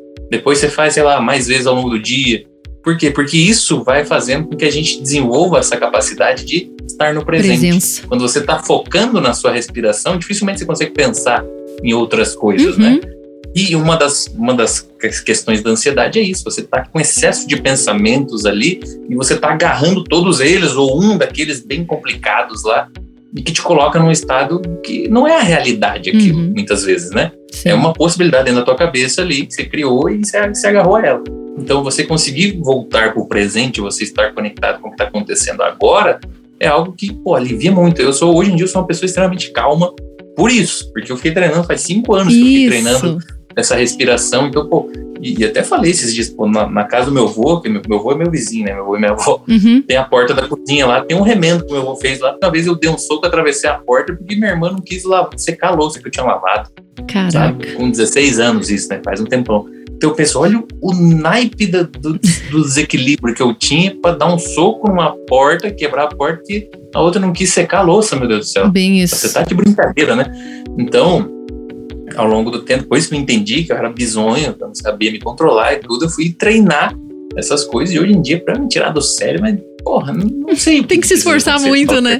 Porque faz muito tempo, né, que isso não acontece. Então, é uma coisa que a gente pode fazer em qualquer lugar. Você pode respirar consciente tomando banho, lavando louça, dirigindo, caminhando, trabalhando. Você não precisa parar e ir para um lugar específico, não. Dentro do ônibus, né? Você tá ali, você. Exato. Não, toda hora é tá hora. Respirando. Eu tenho uma tatuagem Exato. aqui no pulso, Fer, que tá escrito assim, presente momento, né? É, uhum. E uma setinha de, de vai e volta, assim, ó, momento presente, presente, momento, momento, presente, presente, momento. E ela é justamente essa minha âncora, né? para que eu realmente possa olhar ali, sempre que eu olho para essa tatuagem, aí eu já começo a respirar. Por quê? Porque aí uhum. eu já percebo que a minha cabeça tá criando um cenário catastrófico, que ela tá idealizando coisa que não tem nada a ver com a realidade, que ela tá imaginando possíveis é, reações e ações do outro que às vezes tem nada a ver com o que tá acontecendo, e aí eu falo, caraca, tipo, calma, eu só precisava estar aqui uhum. agora e falar, Amor, é o seguinte, eu acho que eu estou meio estressada. A gente pode conversar sobre isso depois? Não tem nada a ver com você, sabe? Então, assim, a pessoa já. Pois, exato, né? né? Na hora você já dá nem aquela sempre, pausa. Nem sempre assim. você vai estar disponível, né, para bater um papo, pra discutir alguma coisa, falar.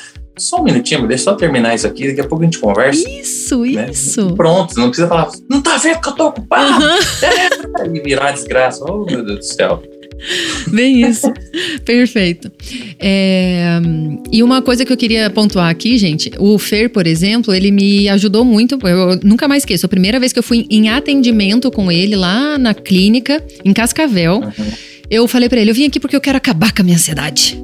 Daí ele olhou para mim e falou assim: Você tem certeza que você quer acabar com essa ansiedade? Foi mais ou menos assim. Eu falei: Como assim? Tipo, é óbvio, ela tá me destruindo, né? Na época, gente, eu, eu sofria muito de síndrome do pânico, né?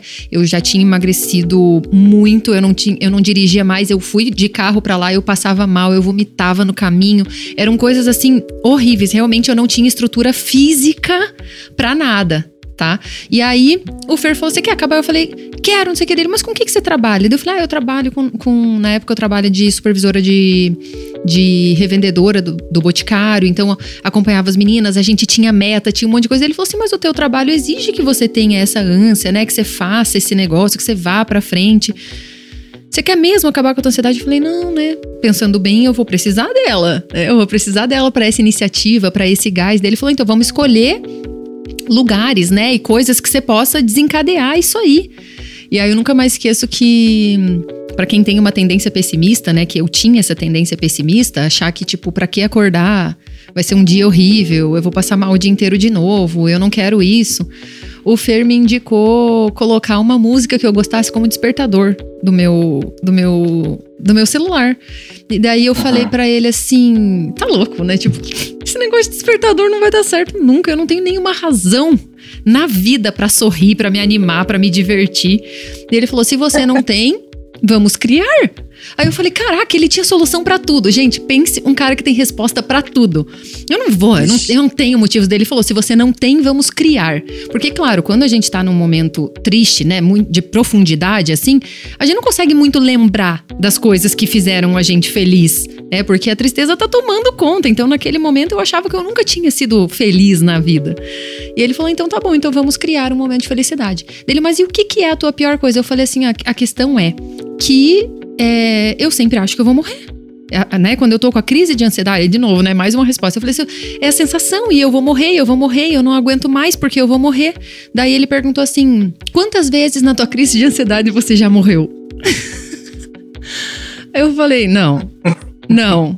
Tipo, eu, eu, fiquei com vontade de bater nele. Gente, eu, tive, eu sempre tive muita vontade de bater no Fernando. Muita, né? Vou admitir aqui para vocês. Mas olha só como impacta, né, Fer? Talvez não foi exatamente essas palavras, mas foi assim que, né, eu compreendi no contexto, porque ele sempre faz você olhar para coisa de um jeito tipo realista, né? De um jeito que tipo, calma, não é bem assim, ou melhor, tem mais uma possibilidade de você olhar para a mesma coisa. E aí eu descobri que eu é, nunca tinha morrido. Até, deixa eu até contextualizar, né? Vai. Porque assim, quem tá ouvindo a gente, às vezes vai querer pegar isso e generalizar. Ah, não. Óbvio que não é assim que você trata com qualquer pessoa. Eu estava lá conectada com você, te ouvindo, já conhecia a sua história. Sim. Então, eu fiz as intervenções já sabendo quem era você, já sabendo o que, que poderia funcionar com claro, você ou não, né? Então, claro. não que, a, a, né, que seja assim com todo não, mundo. Então, não, Deus o livre. Porque às vezes a gente pode interpretar e falar, nossa, mas que, que loucura. Mas no meu caso, não, beleza. No, no seu caso é seu casos, caso. Talvez é completamente diferente. Mas Exato. no seu caso, né, naquele momento era a coisa certa a ser feita ali, tanto que deu um resultado muito bacana, né? Não, exatamente. Você, eu falo que eu acho que pessoa. você é o responsável pela dancinha sincera existir hoje, né? A dancinha sincera, porque foi quando eu comecei a, a, usar o despertador, né? Deu quatro, cinco dias ali, eu já acordei, eu já não queria ligar o despertador, eu já meio que comecei a, a né, a, a dar aquela dançadinha assim quando eu ouvi o despertador. Aí eu fui percebendo o impacto real durante o dia, né? Então, menos crises de ansiedade no, durante o dia Fora que eu passava a noite inteira acordada, né? Passando mal, tinha medo de dormir, então, tipo, era umas pira assim. Mas eu fui percebendo o impacto real na minha química, né? Na, na, na, no dia a dia.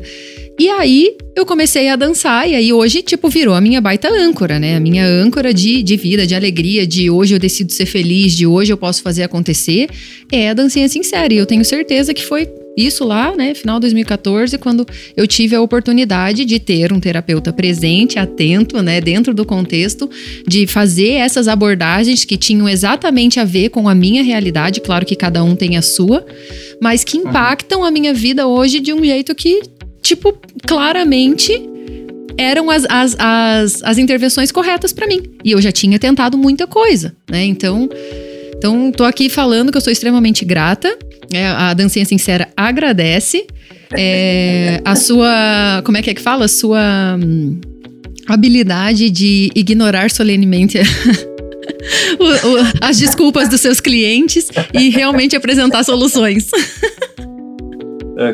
E essa é a importância daquilo que a gente falou lá no começo, né? De que a importância de se você sofre de ansiedade ou alguma outra coisa, de você buscar alguém que possa estar ali com você, olhando para você, para o seu contexto, para como aquilo se manifesta em você e encontrar soluções que para você serão eficazes. Óbvio. Porque é aquilo que eu acabei de falar, essas mesmas soluções aí que a gente viu para você, talvez, sei lá, uma pessoa que está aí do teu lado já exato, não funcionaria. Exato. Né?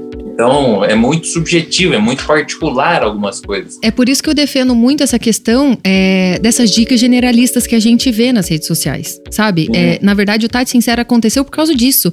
Porque quando eu cheguei uhum. com você, eu tive soluções específicas para minha realidade. Eu já tinha cansado de tentar tudo que tentava, eu pesquisava na internet por que, que eu fazia aquilo e não resolvia o meu, né? E não resolvia a minha questão, amenizava, mas não, não, não curava, e aí o negócio estava sempre voltando e daí eu falei, cara, não, existe, né? Eu falo assim, ansiedade. Ansiedade você vai ver lá, vai ter um, um padrão de sintomas e reações físicas que falam que a pessoa tá ansiosa. Mas o que está deixando aquela pessoa ansiosa sempre vai ser muito pessoal, sempre vai ser individual, sempre vai ter a ver com a realidade dela, com o contexto dela, com tudo que ela tá passando, né? Então a pessoa, ah, eu sou ansiosa. Mas você você é ansiosa ou você está ansiosa? No que você está ansiosa? Qual é a situação? Qual é a realidade? Ah, eu, eu agora tô vivendo uma mudança, tô mudando de cidade, eu agora tô em transição de carreira. Ah, não, eu tô com problema no meu relacionamento. Então, aonde está, né, o, o desencadeador dessa reação? para que, claro, quando você use a respiração, use técnicas, use coisas que te ajudem a sair da crise, você possa buscar ajuda específica e pontual para tua queixa, não é? Uhum. A louca revoltada. Dica sincera. É, e Fer, a gente termina, né, aqui é, dando dica de filme, série, né, é, livro, alguma coisa que você é, acha que foi importante no teu processo e que poderia realmente servir como, como fonte de conhecimento para as pessoas. Eu vou dar uma dica enquanto você pensa uhum. aí, tá? Eu vou dar a dica do documentário do Tony Robbins, que é Eu Não Sou o Seu Guru. Eu acho que tem tudo a ver com o que a gente falou hoje, porque lá demonstram vários vários casos, né, de pessoas, uma com tendência suicida, outra com problema de relação, de abuso, outra com problema de, de compulsão alimentar por conta, né, de, de problemas familiares, saudade do pai. Então, cada um, lá tem muitos contextos que dá pra gente perceber como às vezes os sintomas são parecidos, mas as, as razões, elas são muito pessoais né? Então, como isso impacta em um, às vezes você vive uma mesma situação, mas no outro impacta de um jeito e você, né, impacta de outro. Isso tudo depende de quem você é e como você, né, lida com as coisas. Então, eu gosto muito desse documentário. Na época foi até indicação tua no curso de PNL, né, que foi quando lançou. E aquilo lá me ajudou muito, né? Porque tem um caso em semelhante lá, lá comigo e me, me deu voz, me deu coragem. Então eu, eu acho que fica uma boa dica aqui. Você. É, e, e é também importante contextualizar, né, que lá é para ser uma coisa resumida, né? ah, né? Então, sim. aquelas intervenções que ele faz lá, elas têm ali 10 minutos, 15 minutos, mas às, vezes a intervenção inteira ele investigou a vida da pessoa, entendeu um monte de coisa. É, ali é um documentário hora, reduzido, né, gente? É, o, o evento dele é sete dias. Nove é, dias, eu acho. Não parece um negócio muito mágico. É, né? não, não. Tem um monte de coisa que é feita antes de chegar naquele momento que tem lá na, no documentário, né? Viu? Então, e, mas, e é até a gente é reconhecer, né? Ver. Isso, é. e até a gente reconhecer onde está o problema, né? Depois vai, vão vir várias ações, intervenções, coisa do dia a dia para ir tratando aquilo, né? Ali é ponto de reconhecer o, o, o desencadeador, mas depois uhum. tem mil coisas. É de né? mostrar que dá, né?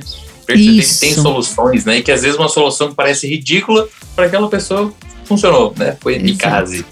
Né? E por aí vai. Então, é, bom, minha dica. Sabe que uma coisa que tá. Assim, faz pouco tempo eu comecei a ouvir música gospel. Ah, Era uma que coisa massa. que eu nunca tinha ouvido. Adoro. Porque assim, eu gosto de. Quando eu falo de música, eu gosto muito de pessoas que cantam bem. Uhum. Não só que cantam aquelas notas agudas, mas que, quando estão cantando mais baixo, né, conseguem ser afinadas, tem uma harmonia ali na música, o, instrumental é bem feito.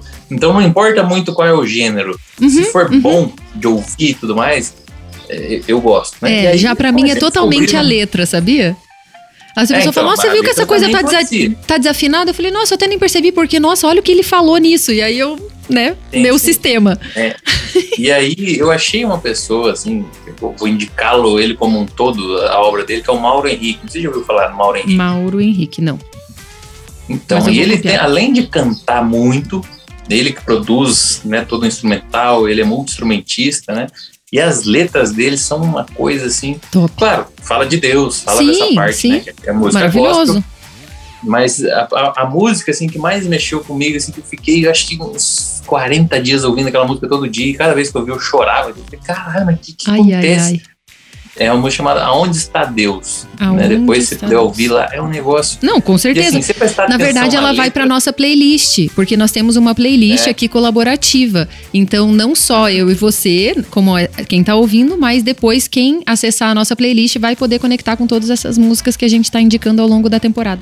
Aonde está é, Deus? É, mim, Aonde está Deus, Mauro tá. Henrique. E, e para mim mexeu muito, porque é uma letra que falou muito comigo, sabe? Tipo assim, quem eu era antes, fechado, arrogante, egoísta e tudo mais, e como que eu poderia querer conhecer o amor e tudo mais se eu era daquele jeito? Né? Se eu não conseguia olhar para fora, se eu não conseguia olhar para o outro, se eu não conseguia perdoar e coisas assim, né? Uhum. Então eu não vou dar spoiler da música, Ótimo. mas deixa que é a gente tipo vai. assim que você vai ouvindo, você fala assim, caralho. E, nossa, foi uma música que mexeu muito. Aí eu fui procurar outras dele, né? Então, os arranjos que ele faz, a, a letra, tudo fala, sabe? É uma letra curta, mas que fala tanto. Você fala, uhum. meu Deus, Uhum. Como é que esse cara conseguiu passar essa mensagem? E como é que ele canta? Ele faz a pergunta do onde está Deus na música do jeito que muita gente tem vontade de fazer, sabe? Como se fosse um desespero, como se fosse um, um colocar para uhum. fora. Então vai crescendo a coisa. É um negócio que fala, meu, quem entende um pouco de música, né? Acha muito bom Perfeito. Aquilo, assim, a, a, técnica e tudo mais. Então, essa é a minha dica. E depois pesquise outras deles lá, que, Ótimo. que também é muito bom. Valeu, Fer. É, bom, reforçando as tuas redes sociais, arroba Fernando Eng, isso? E-I-N-G. Uhum. É, no Instagram. na rede social tem, tem, dois Gs no final, né? E na Eng rede social, Eng G. Tá bom? É. é gente, acompanhem. Né? É, esperem por respostas sinceras. Já percebemos aqui que, que o Fer é dos nossos. É, ele quer realmente que você flua e siga a tua vida, né? Não que você se torne dependente de nada para tomar né? Eu sou assim também, né? Para tomar posse da sua vida e de fazer uma vida né, é, feliz, uma qualidade de vida, uma vida né, com propósito, com sentido, que realmente agregue. o Fer, ele tem muito da, da, filosofia que eu carrego, que é as três desculpas, né? Do, da dor, que eu não sabia, eu não conhecia, eu não tenho grana. Então, os preços dos cursos e do conhecimento dele sempre é muito acessível. Mais uma vez te agradeço, Fer, porque hoje, né, uma das formações que eu tenho é de PNL, foi por conta da tua, né, é, da tua generosidade de me possibilitar condições de pagamento para que hoje eu tenha esse conhecimento aqui na minha vida. Então, sou extremamente grata. E hum, acompanhem, porque, né, se você se, se, se, quer um exemplo de congruência, eu sou apaixonada dessa palavra por causa de você, tá? Se quer um exemplo de congruência, é o Fernando, tá? É, então, estou muito honrada por você ter aceitado é, participar né, de, desse podcast, trazer aqui teu conhecimento, colaborar é, com, com, com o público que está aí, né, sedento por conhecimento, e você disponibiliza isso com uma generosidade sem tamanho. Quer falar alguma coisa? Eu te agradeço né, pelo convite, tudo. Hoje é, como eu falei, meu aniversário, então eu fui, eu fui cancelando ligações no meio da, da, da entrevista aqui. E agora eu vou sair comprar uma planta nova para mim de presente, porque eu tô nessa fase, né? Ah. Eu me presentei com planta e eu peço planta de presente pros outros. Maravilhoso. Então, eu já sei o que levar quando eu for convite. te visitar. agradeço o seu convite, espero que tenha sido proveitoso e fico muito feliz de ver você seguindo seus desejos, seus sonhos aí de um jeito cada vez mais maduro, de um jeito cada vez mais olhando para fora, para como eu posso contribuir, como eu posso fazer alguma coisa útil para as pessoas que passaram pelas mesmas coisas que eu passei, né? Então, é, é muito gratificante Exato. saber que eu fiz parte desse seu processo de crescimento. E manda um abraço pro Rodrigo. Né? Pode deixar. e, gente, esse foi o nosso quarto episódio, Ansiedade na Vida Amorosa. Muitas dicas, muitas lições para continuar acompanhando os próximos episódios dessa saga maravilhosa. Siga arroba Rick Podcasts e me acompanhe nas redes sociais arroba Tati Sincero Oficial. Até o próximo programa. Tchau. Online na Vida Real um podcast original Rick Podcasts.